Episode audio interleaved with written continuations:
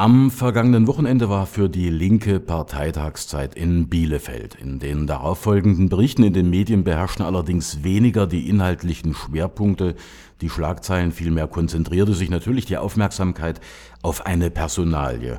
Damit die Choreografie des Parteitags nicht ganz durcheinander gerät, hat man offenbar die Rede des Fraktionschefs Gregor Gysi auf den Sonntagnachmittag verbannt. Und wie zu erwarten war, drehte sich dann wirklich nur noch alles um ihn. Gysi verkündete nämlich seinen Rückzug als Chef der Bundestagsfraktion und darüber wollen wir jetzt sprechen mit dem Chefredakteur des Neuen Deutschland in Berlin, Tom Strohschneider. Hallo, Herr Strohschneider. Guten Tag. Ja, das politische Wirken von Gysi ist ja nun ausführlich gewürdigt worden. Deshalb wollen wir uns vielleicht so etwas auf die na, spekulative Ebene begeben, denn die hat ja etwas mit der Zukunft der Linken zu tun. Was meinen Sie denn, rutscht die Partei jetzt nach dem Abgesang von Gysi in eine, hm, sagen wir, Art Depression? Das kann ich mir ehrlich gesagt nicht vorstellen. Äh, ich bin schon der Meinung, dass äh, jemand wie Gregor Gysi BDS und dann später auch die Linkspartei geprägt hat wie wenig andere. Und äh, wer in Bielefeld äh, dieser Rede beigewohnt hat, der konnte zumindest in den ersten zehn Minuten auch ganz deutlich merken, wie angespannt die Situation ist. Ich habe es noch nie erlebt, dass es so still auf einem Parteitag war. Andererseits ist es so, ich glaube, die Rolle von Personen in einer Mediendemokratie ist natürlich äh, nicht gering zu schätzen. Wir wissen alle, es hängt auch ein bisschen von Gesichtern ab, es hängt von kurzen 30-Sekunden-Statements ab und äh, um es mal ein bisschen, ähm, ja, äh, zu, sagen wir mal, tatkräftig zu formulieren, es gibt natürlich innerhalb der Linken kaum jemanden, der so gut reden kann wie Gysi. Der war die Rampensau dieser Partei und wenn der dann in die zweite Reihe zurückgeht, dann ist es auch ein Problem. Aber ich glaube, äh, von Depressionen kann äh, gar nicht die Rede sein. Die Linkspartei wird jetzt ein paar Entscheidungen treffen müssen, aber sie wird vor allen Dingen ihre politische Diskussion darüber fortsetzen müssen, wie sie als Oppositionsführerin, als die einzige relevante Kraft links der SPD etwas schaffen kann, was ihrem eigenen Selbstanspruch äh, dann auch entspricht. Und äh, dieser Selbstanspruch lautet, man vertritt die Interessen der Mehrheit der Bevölkerung und zehn Prozent sind nicht die Mehrheit. Und insofern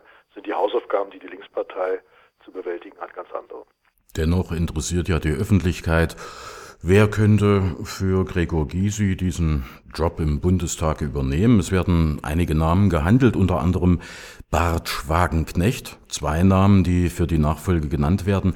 Beide sind ja medial in Schubladen gepresst. Bartsch gilt als Reformer, Wagenknecht als Vertreterin des linken Flügels. Ich mag solche äh, Dinge eigentlich nicht, aber es ist nun mal so, dass das in der Öffentlichkeit so dargestellt wird. Bei Sarah Wagenknecht sah es ja so aus, als wenn sie ihre Ambition auf die, Führ auf die Führung in der Fraktion bereits begraben hatte. Äh, hat sie sich denn in der Zwischenzeit dazu erklärt, ob sie sich die Arbeit in einer Doppelspitze überhaupt vorstellen kann? Nein, sie hat sich bisher nicht erklärt. Zu dem äh, Zeitpunkt, wo wir sprechen, sieht es allerdings auch ein bisschen danach aus, dass Wagenknecht Bartsch natürlich das äh, natürliche gewissermaßen Nachfolgeduo ist. Es entspricht dem Wunsch vieler in der Partei. Äh, Sie haben völlig recht, dieses Schubladendenken, Reformer hier, Linke dort, entspricht weder den doch etwas komplizierteren und durchaus spannenderen Realitäten in der Partei, befriedigt aber offenbar ein Bedürfnis nach Schwarz-Weiß-Rasterei. Mhm es ist so, dass äh, Sarah Wagenknecht äh, seinerzeit äh, unter Rückgriff auf eine Begründung, die mit der Griechenland-Abstimmung zu tun hat, die nach dem Kompromisspapier zwischen Athen und den Gläubigern ja auch im Bundestag noch abgestimmt werden musste. Sie hat begründet dann seinerzeit wegen dieser Differenzen nicht mehr für den Fraktionsvorsitz zur Verfügung zu stehen. Was man so hört aus der Partei ist, dass da wird jetzt ganz viel geredet. Da haben sich ja auch ein paar Sachen noch verändert. Und insofern äh, muss man dann abwarten. Kommenden äh, Montag äh, wird der Vorstand der Partei, das, der hat dort ein Vorschlagsrecht laut der Geschäftsordnung der Bundestagsfraktion, zwei Namen nennen. Und man kann wohl davon ausgehen, wenn Sarah Wagenknecht ähm, sich bereit erklärt, ihre Meinung zu ändern, dann wird man sicherlich die Namen Bart Schwagenknecht hören. Wenn Sarah Wagenknecht nicht bereit ist, dann sind auch andere Namen genannt worden. Der Außenpolitiker Jan van Aken, die mhm. Innenpolitikerin Martina Renner und dann äh, gibt es halt mit anderen Personen dort einen Neuanfang. Äh, ich glaube, man muss mal abwarten und ich halte die Chancen nicht für ganz so gering, dass Sarah Wagenknecht sich es nochmal anders Lassen Sie uns vielleicht nochmal auf Gregor Gysi zurückkommen, allerdings auf seine Rede in Bielefeld. Äh, da hat er sich ja doch wieder sehr stark gemacht für einen perspektivischen Politikwechsel. Anders gesagt, das, was hier in Thüringen möglich wurde, soll irgendwann auch einmal auf Bundesebene Realität werden. Vertritt Gregor Gysi damit überhaupt eine Mehrheitsmeinung innerhalb der Linken? Ich glaube ja. Ich glaube, äh, es ist auch in diesem Fall gar nicht so einfach ähm, äh, zu unterscheiden äh, zwischen denen, die nun unbedingt mitregieren wollen im Bund und denen, die das nun unbedingt ablehnen. Ich glaube, die Linkspartei, auch diejenigen, die da diese Debatten führen, sind bisweilen viel klüger, als es in den Medien, wo dann nur ein, zwei Sätze zitiert werden, ausschaut. Es ist doch völlig klar, man hört es von Vertretern des sogenannten linken Flügels als auch von Vertretern des linksreformerischen Flügels. Unter den gegenwärtigen Bedingungen ist es äh, so, dass mit einer SPD, wie sie sich äh, derzeit präsentiert, eine Zusammenarbeit furchtbar schwierig ist. Es hat 2013 nach der Bundestagswahl eine Mehrheit gegeben. Die Linkspartei hatte seinerzeit angeboten, darüber zu sprechen, ob man Rot-Rot-Grün auch als parlamentarische Mehrheit wirksam machen kann. Und es war nicht die Linkspartei, die das blockiert hat, sondern es war die SPD vor allen Dingen. Die Grünen waren auch nicht dafür.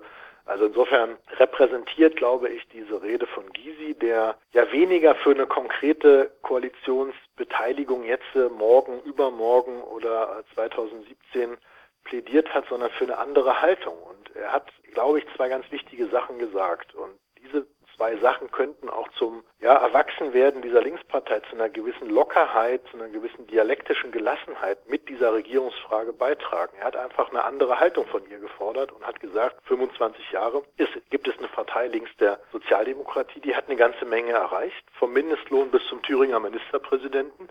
Sie hat äh, eine ganze Reihe von Leuten integriert äh, in eine politisch neue Welt und äh, ich glaube, da hat der Gysi recht, wenn er sagt, die kann auch ein bisschen selbstbewusster sein und sich nicht immer sozusagen als Anhängsel dieser rot-rot-grünen Debatten nur sehen, sondern als eigene fordernde Kraft. Dazu ist aber eine andere Haltung notwendig. Und diese andere Haltung ist sozusagen nach meinem Dafürhalten der Geist dieser Bielefelder Rede gewesen. Das heißt aber ganz und gar nicht, und das ist auch äh, deutlich gemacht worden, dass äh, man nun deshalb Kröten äh, zu schlucken bereit ist. Natürlich, politische Zusammenarbeit im parlamentarischen Geschäft bedeutet Kompromisse, das ist völlig klar. Die Linkspartei hat einige wesentliche Kernpunkte definiert, äh, bei denen sie keine Abstriche machen will. Das finde ich auch völlig in Ordnung, das machen andere Parteien ja auch. Und im Zweifelsfall muss man dann auch mal gucken, äh, welche Möglichkeiten da sind. Aber ganz ehrlich, momentan liegt es nicht an der Linken dass Rot-Rot-Grün nicht wirksam wird, sondern das liegt an der SPD, die unter Merkel allen möglichen Kram mitmacht und selber, glaube auch gar keine strategische Zukunftsgewissheit selber hat. Der Gabriel weiß nicht, wo er hin will. Gysi weiß es, wo er hin will und äh, deswegen ist, glaube ich, die Frage Rot-Rot-Grün eine, die vor allen Dingen die SPD klären muss. Gregor Gysi hat auf dem Parteitag in Bielefeld seinen Rückzug als Chef der Bundestagsfraktion bekannt gegeben. Und wir haben versucht, im Teil 1 unseres Mediengesprächs mit dem ND-Chefredakteur Tom Strohschneider ansatzweise zu klären, was das für die Zukunft der Linken bedeutet. Nach einer Musik wollen wir dann nochmal gemeinsam in die Türkei schauen. Da waren ja am vergangenen Wochenende die Parlamentswahlen. Bis gleich.